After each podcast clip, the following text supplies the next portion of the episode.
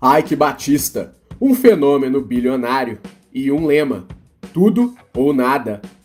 Em nosso primeiro vídeo, contamos a ascensão de Ike e como ele criou o Império X, uma série de empresas que conferiam ao empresário uma fortuna superior a 30 bilhões de dólares. Mas afinal de contas, como ele perdeu sua fortuna? O que deu errado? A ascensão meteórica de Ike fez com que no ano de 2010 ele controlasse uma série de empresas que formavam seu império pessoal, o grupo EBX. Todo o grupo foi construído através daquilo que Ike chama de visão 360 graus. Nela, todos os pontos relativos ao negócio são considerados e analisados individualmente, naquilo que ele gosta de chamar de engenharias. Estas engenharias devem contemplar igualmente todos os elementos envolvidos, como pessoas, finanças e as áreas jurídica, política, logística, ambiental, social, comunicação, saúde, segurança e a própria engenharia. Todas essas engenharias devem ser norteadas por princípios que vão fazer com que as coisas aconteçam. Dentro destes princípios estão as análises de todos os elementos humanos envolvidos e a necessidade de se dividir parte dos ganhos com os envolvidos, para que eles se mantenham sempre motivados. Além disso, tudo deve ser feito visando sempre alcançar o melhor resultado possível, naquilo que Ike gosta de chamar de estado da arte. Pensando nisso, Ike estruturou todas as suas empresas para que juntas elas funcionassem em uma espécie de sintonia, tendo ele próprio como principal maestro da orquestra. Para criar cada uma das empresas do Grupo X, o empresário utilizava praticamente o mesmo expediente. Primeiro, ele traçava um objetivo, depois, orçava o custo da empreitada. Com o custo e o objetivo, um plano ousado era montado, sempre com o objetivo de fazer algo grandioso. E para tirá-la do papel, Ike usava uma combinação de capital próprio e capital de terceiros. Esse capital de terceiros podia vir de sócios, empréstimos bancários, investidores e, em um curto prazo, também da captação de recursos junto a investidores na bolsa de valores. Usando recursos mistos e apoiados na chamada visão 360 graus, as empresas do Grupo X se consolidaram como uma espécie de órbita. Por exemplo, a petroleira OGX precisaria de plataformas para operar as futuras extrações de petróleo. Então, para isso, Ike criou a OSX, uma empresa que construía plataformas e estaleiros para dar a infraestrutura necessária para a irmã OGX. Além de munir a irmã, a OSX também produzia outras estruturas para o mercado em geral, e a expectativa era que o volume de produção fosse um dos maiores do mundo em poucos anos.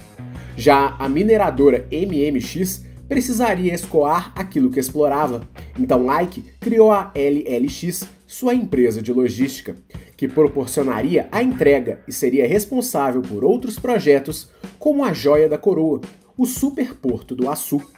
Dessa forma, a grande ideia geral era que todas as empresas do Grupo X pudessem ao mesmo tempo funcionar sozinhas como também integradas, numa sinergia que fazia com que as empresas pudessem ser mais valiosas e eficientes quando funcionassem plenamente. E toda essa sinergia formava a holding EBX, que dava ao seu fundador uma imagem de Midas.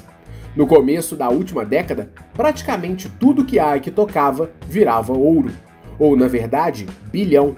Com essa aura de Midas, parecia não haver nenhum tipo de limite para as empresas X. Com a confiança do mercado, após ter transformado negócios de alto risco em realidade, como a mina de La Coipa e a parte da MMX, que havia sido negociada com a Anglo American por 5 bilhões de dólares, Ike era o queridinho do mercado. Durante sua ascensão, centenas de pessoas ganharam milhões de reais. Bancos, investidores, acionistas, advogados, executivos, intermediários e ele havia levantado bilhões de dólares para suas empresas. Com esse track record, poucos ousavam duvidar das capacidades de Ike, que alcançaria a posição de oitavo homem mais rico do mundo. Ike era o retrato de um Brasil que parecia dar certo. Após o país bater um crescimento de 7,5% do PIB em 2010, o Brasil parecia entrar em uma rota de crescimento virtuoso e contínuo. E para completar, Ike fazia parte dos empresários que receberam a alcunha de campeões nacionais. Empresários que eram retrato da visão econômica do governo do PT. Empreendedores que faziam muito dinheiro em um governo de esquerda com forte investimento nas camadas de base. Com esse selo de aprovação governamental, Ike tinha trânsito livre com o ex-presidente Lula e com a recém-eleita presidente Dilma Rousseff. Além disso, ele tinha uma amizade consolidada com o então governador do Rio, Sérgio Cabral, então apelidado de melhor governador do Rio, e com mais uma vasta lista de políticos e autoridades do Brasil. Ele também gozava da simpatia da então nova presidente da Petrobras, Graça Foster, com quem planejava uma parceria para a OSX.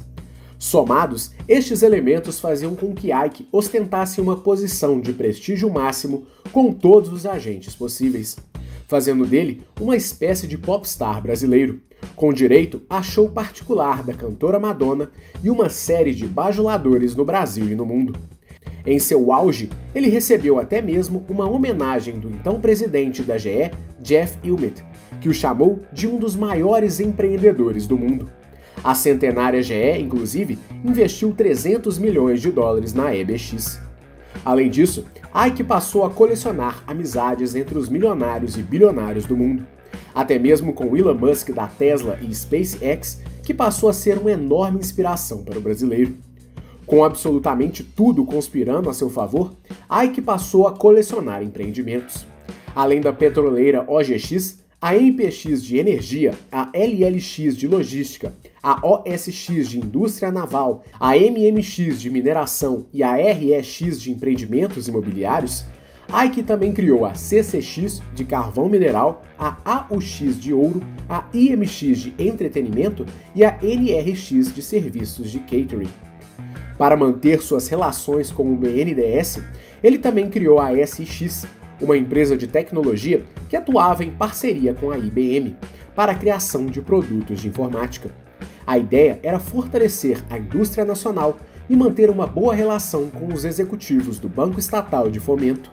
Ainda somavam ao portfólio de Ike uma série de empreendimentos no Rio de Janeiro, onde Ike despejava uma fortuna mensal, mantendo empreendimentos voltados para a cidade como a manutenção de unidades de polícia pacificadora, as UPPs, em algumas favelas cariocas, verbas para a despoluição da Lagoa Rodrigo de Freitas, a compra do tradicional Hotel Glória e também a aquisição da concessão da Marina da Glória, criando mais uma empresa, chamada de MGX. Além disso, ele mantinha o seu restaurante de comida chinesa, o Mr. Lan, e o iate de entretenimento Pink Fleet, que, segundo ele, era um grande presente para a cidade.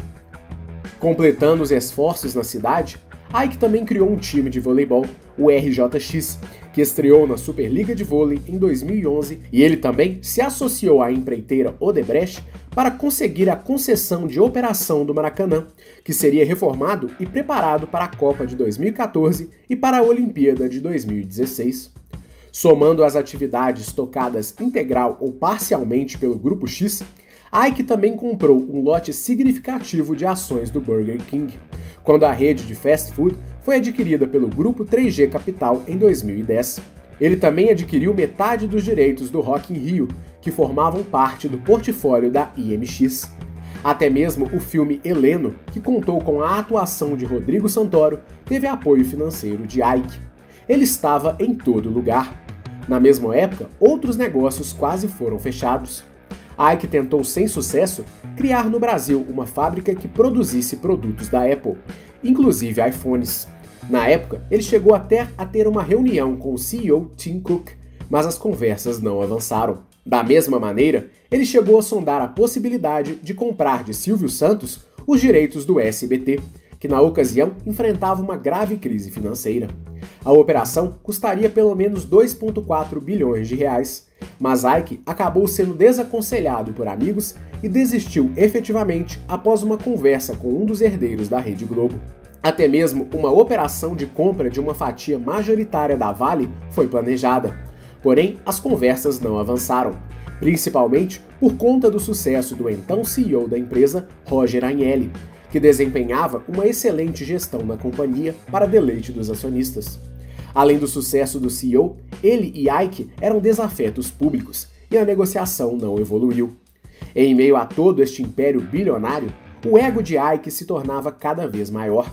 Eram comuns fotos do empresário em revistas de todo o mundo ostentando seus feitos, conquistas e bens.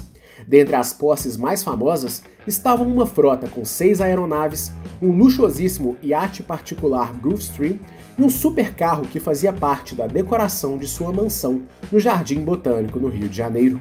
Uma raríssima Mercedes SLR McLaren com a placa personalizada EIK 0063. Além dos bens, o empresário lançou um livro em parceria com o jornalista Roberto Dávila, chamado De O X da Questão. A obra se tornou um best-seller em todo o Brasil e conta parte da trajetória empresarial de Ike, reunindo uma série de dicas para empreendedores e uma explicação detalhada de seu método Visão 360 graus. Dávila havia se tornado amigo de Ike, sendo uma espécie de porta-voz do empresário. A relação havia começado por conta da proximidade do jornalista com o ex-presidente Lula. Além de ponte com o governo, Dávila escreveu o livro do empresário e trabalhou nas filmagens de um documentário sobre a vida de Ike, mas que nunca ficou pronto. Diante de todos esses elementos, aos poucos Ike se cercava em uma espécie de bolha. Na prática, era como se ele e os executivos do Grupo X tivessem todas as respostas para todos os problemas. Para a montagem das equipes do grupo, Ike não mediu esforços em nenhuma etapa quando o assunto foi captação de talentos. A título de exemplo, a OGX começou contando praticamente com um time montado somente por ex-executivos da Petrobras e de outras petroleiras mundo afora. Para isso, ele oferecia salários bem acima da média do mercado e uma política agressiva de bonificação com o recebimento de lotes de ações que passariam a valer milhões de reais em poucos meses.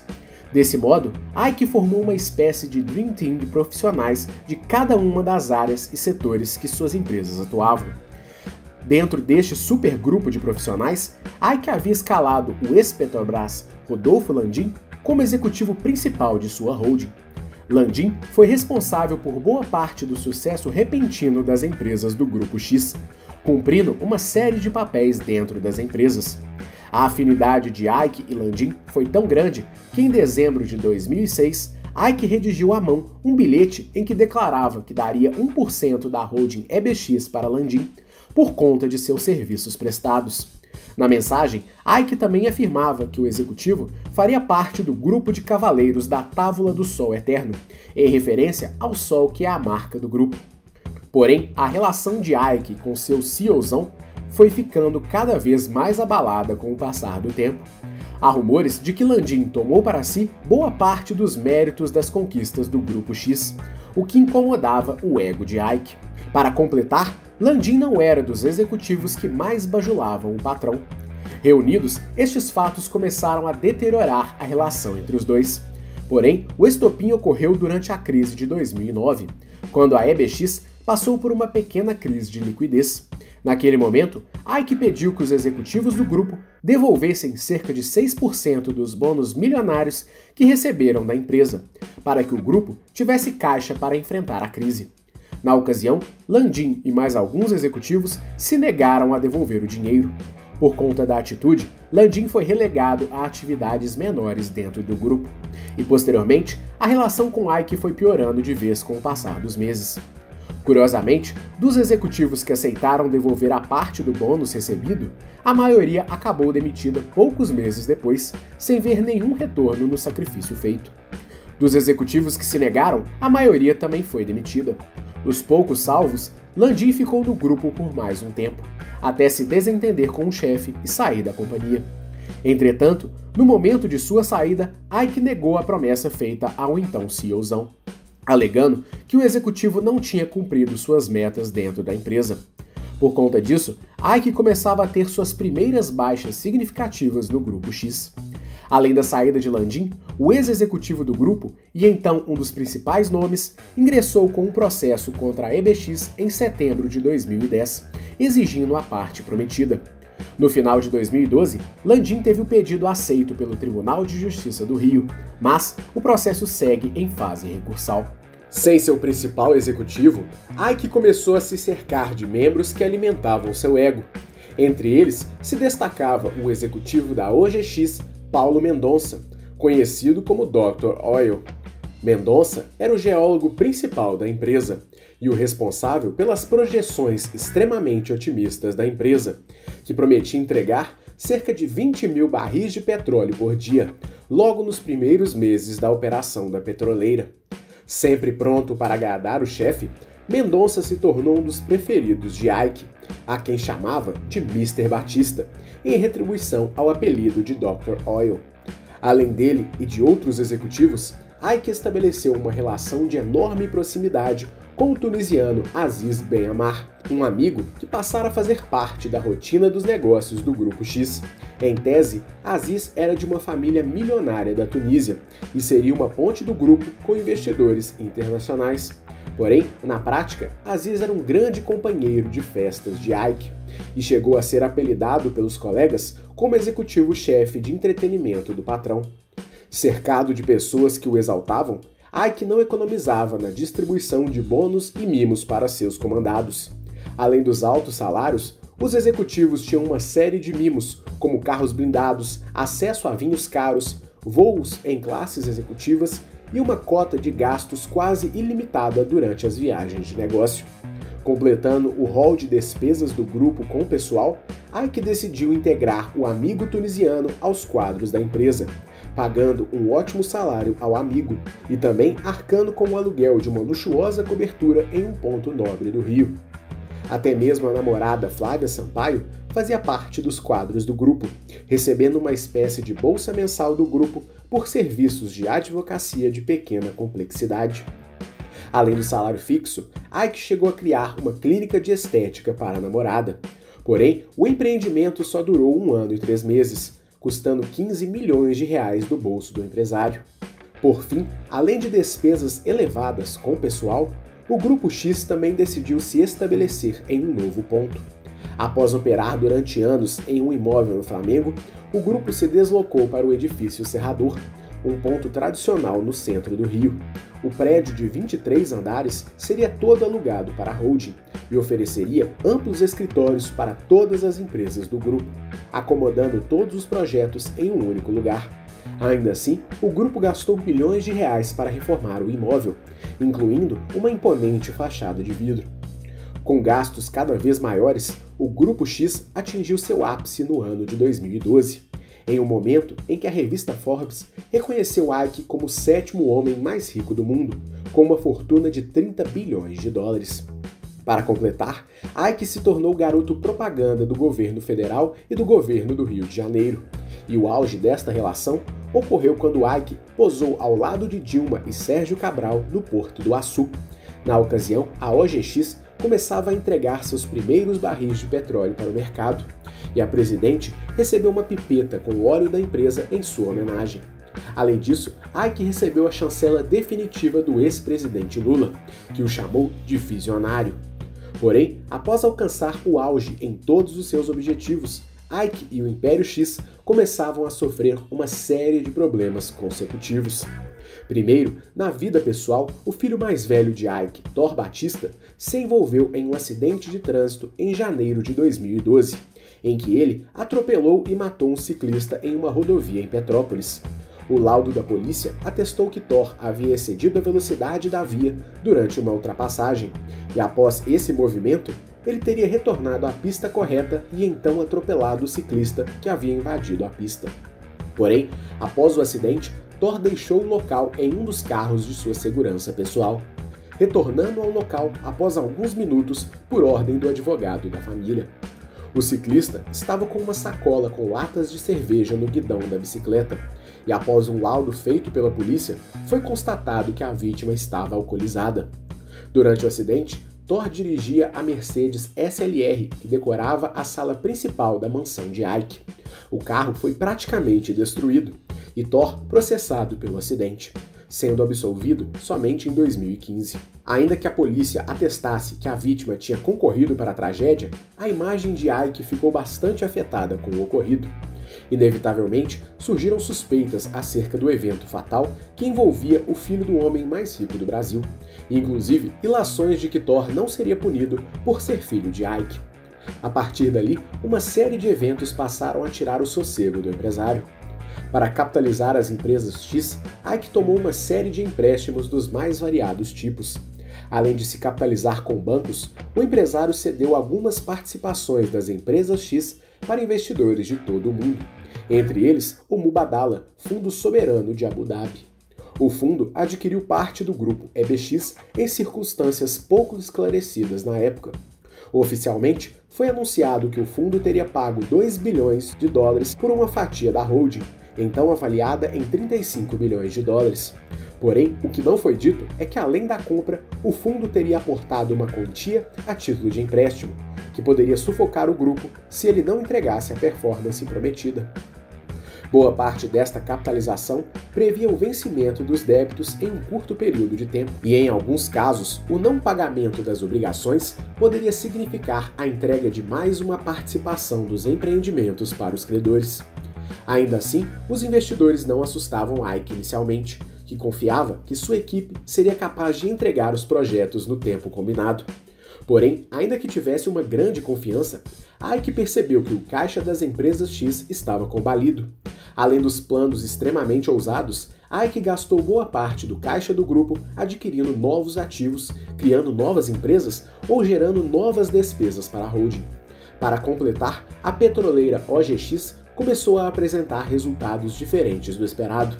Enquanto a empresa planejava entregar cerca de 20 mil barris por dia ainda naquele ano, a realidade começava a se apresentar de uma maneira bem diferente.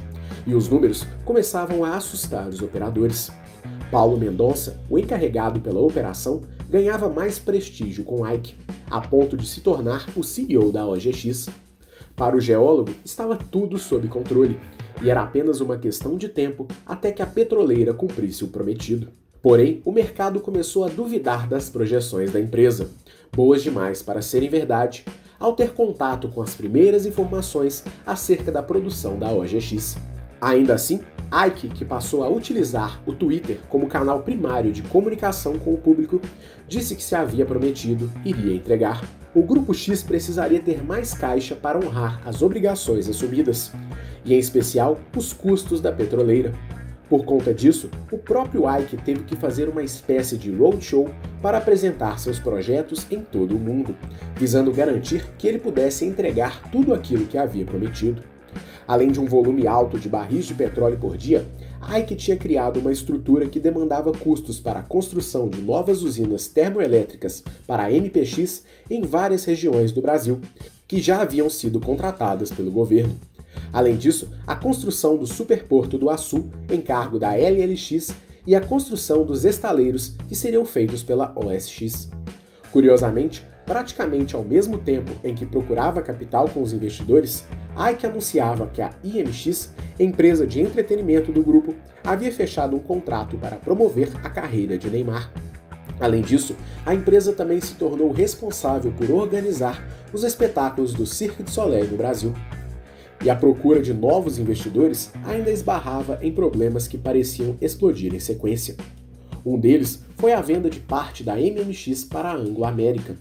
O negócio bilionário, que foi realizado em 2008, tornando Ike o homem mais rico do Brasil na época, revelou-se como sendo um verdadeiro engodo. Apesar da promessa de Ike, as áreas vendidas para a multinacional não eram nem de longe tão lucrativas quanto pareciam, e não valiam nem perto do valor que havia sido pago a Ike na ocasião.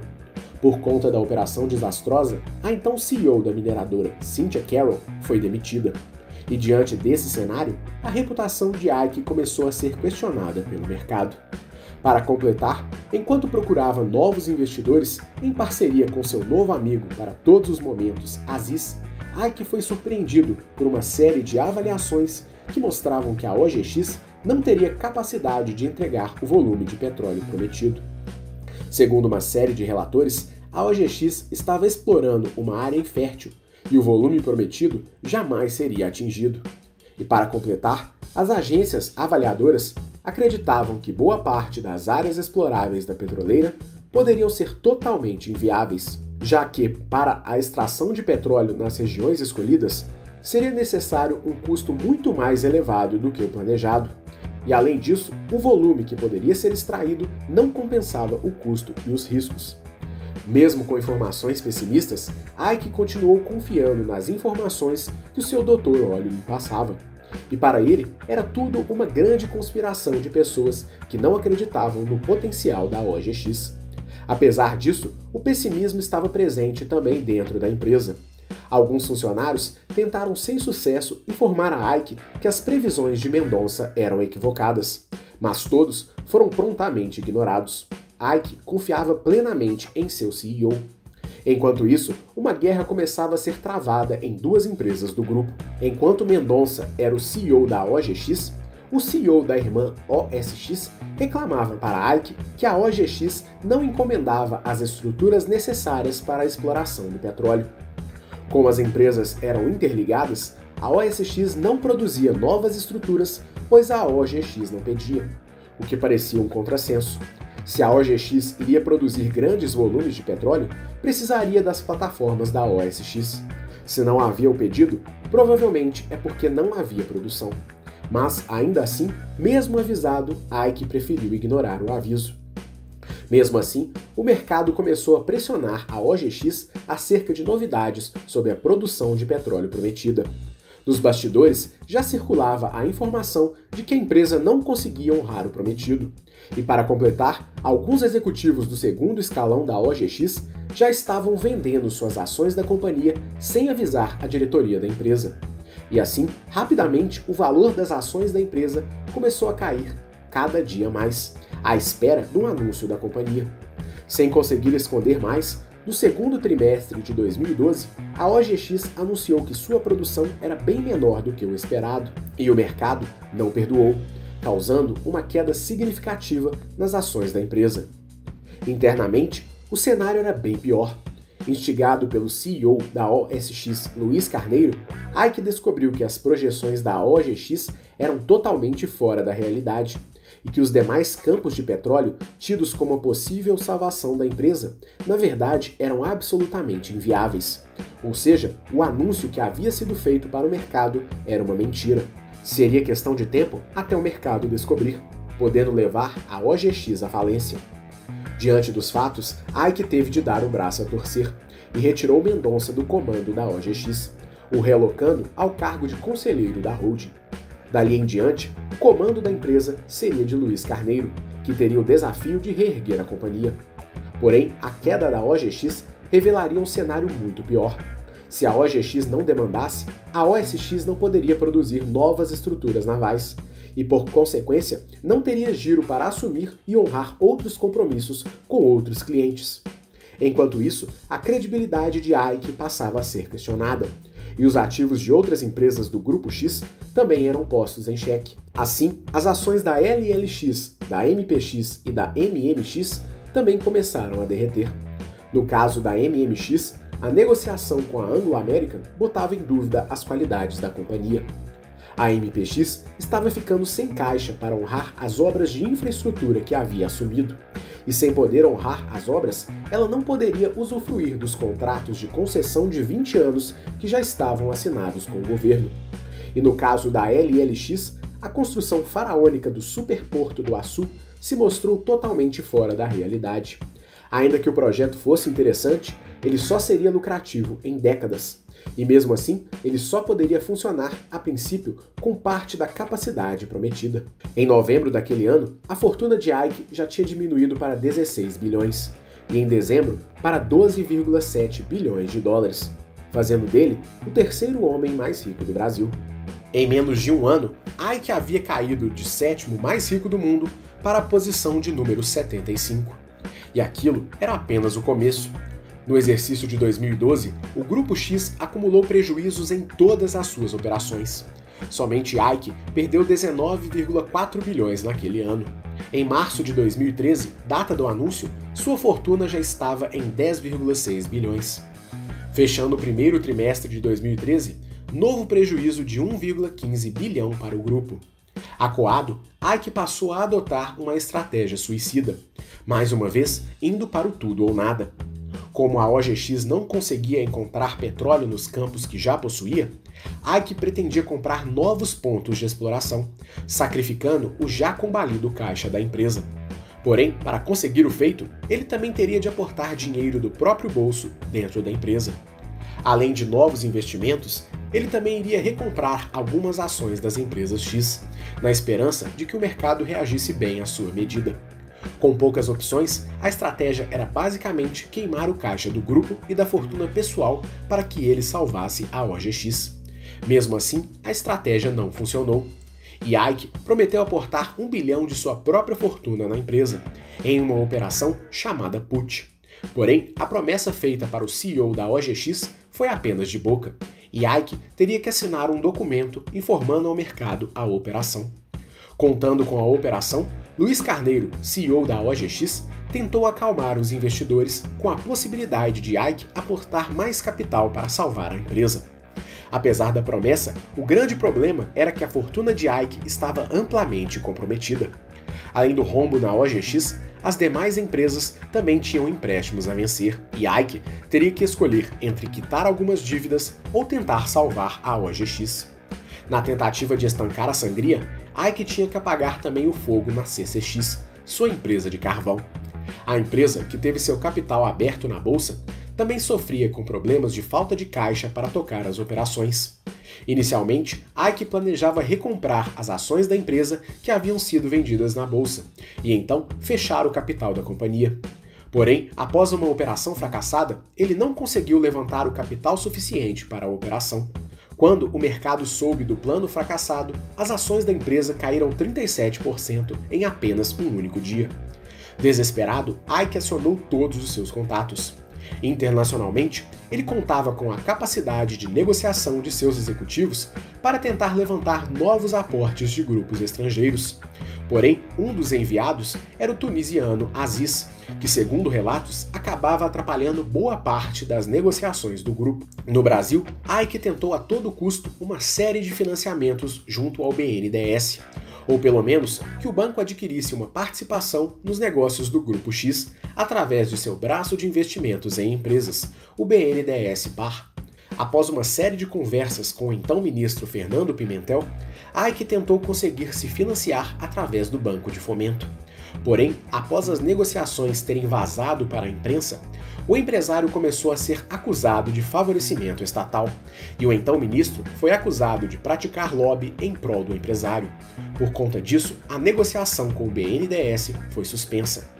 Ainda que a presidente Dilma e o ex-presidente Lula quisessem ajudar Ike, o BNDES não conseguia financiar mais os projetos do empresário dado a uma ausência de caixa da instituição, que precisaria começar também a socorrer a economia nacional. Para piorar a situação, o BNDES e o governo sofriam com os protestos de rua que tomavam as principais capitais do Brasil. Curiosamente, durante os protestos, um dos prédios que mais sofreram depredação dos manifestantes foi o edifício Serrador, no centro do Rio.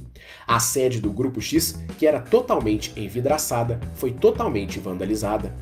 Apesar da negativa, estima-se que o grupo EBX recebeu cerca de 10 bilhões de reais do banco em apenas oito anos. Além dos aportes do BNDES, o Fundo de Pensões do Banco do Brasil, a Previ, também tinha investido grandes quantias em ações do grupo EBX. Estima-se que em 2012, quando o fundo vendeu suas ações, ele tenha realizado o prejuízo de cerca de 18 milhões de reais. Enquanto isso, as ações das empresas do grupo passaram a derreter, e em poucos meses as ações da OGX passaram a valer centavos. Sem ter a quem recorrer, só restava o nome de um antigo desafeto, o banqueiro André Esteves. O banqueiro, um dos donos do banco BTG Pactual, era um antigo inimigo de Ike. Segundo rumores, Esteves havia ganhado muito dinheiro apostando alto contra Ike. Em uma série de operações conhecidas como shorts, Esteves teria apostado na derrocada do Império X, e em especial da OGX. Ainda assim, o banqueiro era considerado extremamente poderoso, e em um período de cerca de 10 anos, foi de estagiário para presidente e depois dono do banco em que trabalhava. Com ótima relação com o governo do PT e com o ex-presidente Lula, André Esteves era o último nome que Ike poderia recorrer, e caberia ao banco BTG a tentativa de salvar o Império X. Para salvar a holding, o banco se comprometeu a sanear as despesas das empresas e também a realizar uma série de aportes financeiros em troca de participação nas empresas. Sem saída, Ike aceitou a ajuda de Esteves, mesmo sabendo que boa parte de sua participação no grupo seria destinada ao banco. De cara, o projeto do banco era tentar reerguer o grupo, mas com a condição de que Ike fosse afastado de uma série de operações do dia a dia. Para muitos, Esteves iria simplesmente depenar os ativos do grupo e sair ganhando, pouco se importando com a continuidade das empresas. E aos poucos, Esteves fez uma série de negociações para salvar o grupo também para manter o capital investido pelo banco. As negociações tinham duas frentes. Primeiro, era preciso tentar quitar as dívidas das empresas com bancos, fundos e investidores. Depois, era preciso ver se as empresas eram viáveis para o grupo ou se deveriam ser vendidas ou entregues para credores. Após uma análise rigorosa, o banco percebeu que a MPX não tinha condições de prosseguir dentro da estrutura X e que deveria ser repassada para os investidores alemães da Ion, que detinham a segunda maior cota da empresa. Pelo acordo, Ike cederia parte de suas ações e se tornaria acionista minoritário da empresa. Além disso, a empresa ganharia um novo nome, Eneva. Oficialmente, o nome quer dizer energia nova. Porém, o mercado financeiro preferiu chamar de Ike Never Again, em inglês Ike Nunca Mais. Pouco tempo depois, foi a vez da LLX e, por consequência, do Superporto do Açu também serem vendidos. Após uma dura negociação, a LLX foi vendida para o fundo americano EIG, que assumiu as dívidas e conseguiu uma linha de crédito junto a outros bancos para tocar a operação e renegociar as dívidas com o BNDES. Dali em diante, a empresa também mudaria de nome e se chamaria Prumo. Enquanto isso, o plano de recuperação com o banco BTG exigiria um sacrifício imenso do patrimônio de Ike. Além dele ter de se desfazer de boa parte de seus bens, o empresário teve de honrar uma série de empréstimos feitos pela empresa. O que faria com que seu patrimônio pessoal em junho de 2013 ficasse entre 1 e 2 bilhões de dólares. Porém, assustado com o desenrolar da situação, Ike passou alguns bens, como sua residência e uma casa em Angra dos Reis, para o nome dos filhos.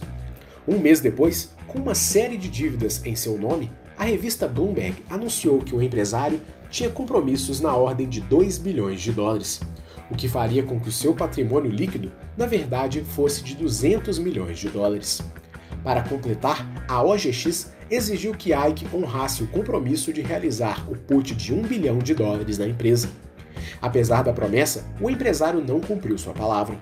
Na ocasião, a empresa acumulava uma dívida de 8,7 bilhões de reais com bancos. Para piorar, a empresa anunciou que daria um calote no pagamento de juros de uma dívida de 1 bilhão de dólares com vencimento em 2022. Os juros eram de 45 milhões de dólares. Sem conseguir nenhum comprador ou investidor, a OGX pediu recuperação judicial em 30 de outubro de 2013 na quarta vara empresarial do Tribunal de Justiça do Rio de Janeiro. Na prática, o pedido mostrava para o mercado que a OGX tinha dívidas que eram praticamente impagáveis e que caberia a um juiz tentar entender como elas poderiam ser pagas sem que a empresa deixasse de existir. Estima-se que o total da dívida seja de pelo menos 5 bilhões de dólares. O mesmo caminho foi seguido pela OSX e a MMX, que foi subdividida em MMX Sudeste, MMX Corumbá e MMX Mineração e Metálicos. Ainda assim, uma fração da OGX, chamada de OGX Maranhão, foi vendida para um grupo de investidores capitaneado pelo Eneva. Outra fração, as reservas da Bacia de Campos, foram vendidas por cerca de 850 milhões de dólares para o grupo malaio Petronas. Já a MMX teve de vender seu projeto mais valioso, chamado de Porto Sudeste, para a empresa holandesa Trafigura Berger e para o fundo Mubadala. Praticamente sem capital, o restante das instalações da EBX foi levado para a antiga sede no Flamengo, e os escritórios do Serrador foram abandonados, pois a empresa não poderia arcar com o aluguel milionário do imóvel. Durante a mudança, boa parte dos móveis foram adaptados ao antigo escritório, e o restante foi leiloado para pagar dívidas das empresas. O iate Pink Fleet foi desmontado e vendido como sucata. Ao final de 2013, Ike ganharia novamente as manchetes internacionais. No jornal Financial Times, uma das principais publicações do mundo, a notícia era que o processo vivido por Ike, dessa vez, era uma história triste. Já o The New York Times foi mais agressivo e definiu que o pedido de recuperação judicial da OGX era o maior calote da história da América Latina. Nos anos seguintes, Ike ainda viu a AUX se transformar em Minesa, sendo também incorporada pelo fundo Mubadala. O fundo também absorveu as ações do Burger King, a IMX, o Hotel Glória e a CCX. Do Império X, Ike ficou apenas com algumas participações acionárias minoritárias e o restaurante Mr. Lam. Além de sua fortuna pessoal, Ike teve a reputação prejudicada em todo o mundo. Depois da turbulência empresarial, uma série de processos foram movidos contra Ike e as empresas X. Além de acionistas que se sentiram prejudicados por suas decisões, ele também é acusado de crimes como informação privilegiada, fraude, manipulação do mercado e corrupção. A Comissão de Valores Mobiliários também moveu processo e condenou Ike por condutas na MPX, LLX, CCX e OGX. Nos processos, ele foi condenado a pagamento de multa. Não bastasse a falência múltipla, o empresário também passou a frequentar as páginas policiais. Depois de ter sido investigado e inocentado na Operação Toque de Midas em 2008, Ike foi preso pela Operação Lava Jato em 2017, acusado de ter pago propina para o governador Sérgio Cabral. Na cadeia, ele ficou três meses até conseguir um habeas corpus, passando a cumprir prisão domiciliar. Em 2019, ele foi preso novamente pela Operação Segredo de Midas. Após três dias preso, ele conseguiu um novo habeas corpus. Em setembro do mesmo ano, ele foi condenado, em primeira instância, a oito anos e sete meses de cadeia por manipulação de ações da OSX em 2013 com uso de informação privilegiada. Em março de 2020, Ike e o Ministério Público Federal anunciaram um acordo de colaboração premiada. Nele, Ike confessa diversas condutas e há a expectativa de que ele tenha delatado personalidades do mundo político e do mercado financeiro. Pelo acordo, ele terá de cumprir um ano de cadeia em regime fechado, dois em regime semiaberto e um em regime aberto. Além disso, ele deverá pagar uma multa de 800 milhões de reais, que deve ser endereçada ao Ministério da Saúde. O pagamento integral será feito em quatro anos. Uma entrada de 116 milhões será usada durante a presente crise. Porém, a delação ainda carece de homologação pelo Supremo Tribunal Federal. Acerca do acordo, ele disse: Pagarei pelos erros cometidos e estarei à disposição da justiça, de seus ritos, de seus processos. Antes dos compromissos com a justiça, Ike prometia que voltaria em grande estilo. Segundo ele, em breve ele daria origem a mais de 15 empresas unicórnio. Isso é, empresas com mais de um bilhão de dólares de valorização. Ele também criou um canal no YouTube em que compartilha dicas e ensinamentos. Porém, com sua prisão, não há informação sobre como ficarão seus negócios. De todo modo, estima-se que a fortuna de Ike atualmente esteja em torno de 4 bilhões de reais, com participações em 87 empresas diferentes. Há relatos de que seu filho mais velho, Thor, concentra hoje boa parte dos ativos da família. Estima-se que ele possui uma fortuna de mais de um bilhão de reais, fruto de uma série de participações em cerca de 27 empresas dos mais variados ramos. Inclusive, recentemente, Thor sofreu um bloqueio judicial de mais de 700 milhões de reais em um processo em que o pai é réu, sob a acusação de que o dinheiro de Thor, na verdade, é patrimônio oculto de Ike. Segundo o empresário, ele poderia ter fugido do país e permanecido na Europa, mas preferiu continuar no Brasil e ainda tem todos os seus empreendimentos no país. E apesar de ser um dos alvos da Lava Jato, Ike já revelou que admira a operação e que vai pagar por seus erros. De forma melancólica, o Império X foi extinto. Para Ike, boa parte dos problemas se deram pelo excesso de confiança que teve no geólogo da OGX. Curiosamente, a mesma alegação que ele teve quando foi desligado da TVX nos anos 90. Na época, ele alegou que confiou cegamente em geólogos que prometeram minas de alto rendimento em regiões como a Rússia, a República Tcheca e a Grécia. Já para o mercado, no final sobrou a piada de que somente duas pessoas ganharam dinheiro com o PowerPoint. Bill Gates, que o inventou, e Ike Batista, que usou apresentações de sonhos ousados, mas que não foram entregues. De todo modo, ao final da jornada, Ike ficou com apenas alguns amigos e a esposa Flávia. Juntos, eles foram pais de um filho, Balder, que nasceu em 2013, algo bem diferente do que nos tempos de bonança. Mas, de todo modo, Ike promete que um dia irá voltar às glórias. Se ele irá conseguir, somente o tempo dirá. Esse vídeo foi amplamente baseado na obra Tudo ou Nada, Ike Batista e a verdadeira história do Império X, da autora Malu Gaspar. E este é mais um conteúdo gratuito que você encontra em nosso canal. Para continuar recebendo o nosso conteúdo gratuito, se inscreva em nosso canal e acione o sininho das notificações para receber as nossas atualizações.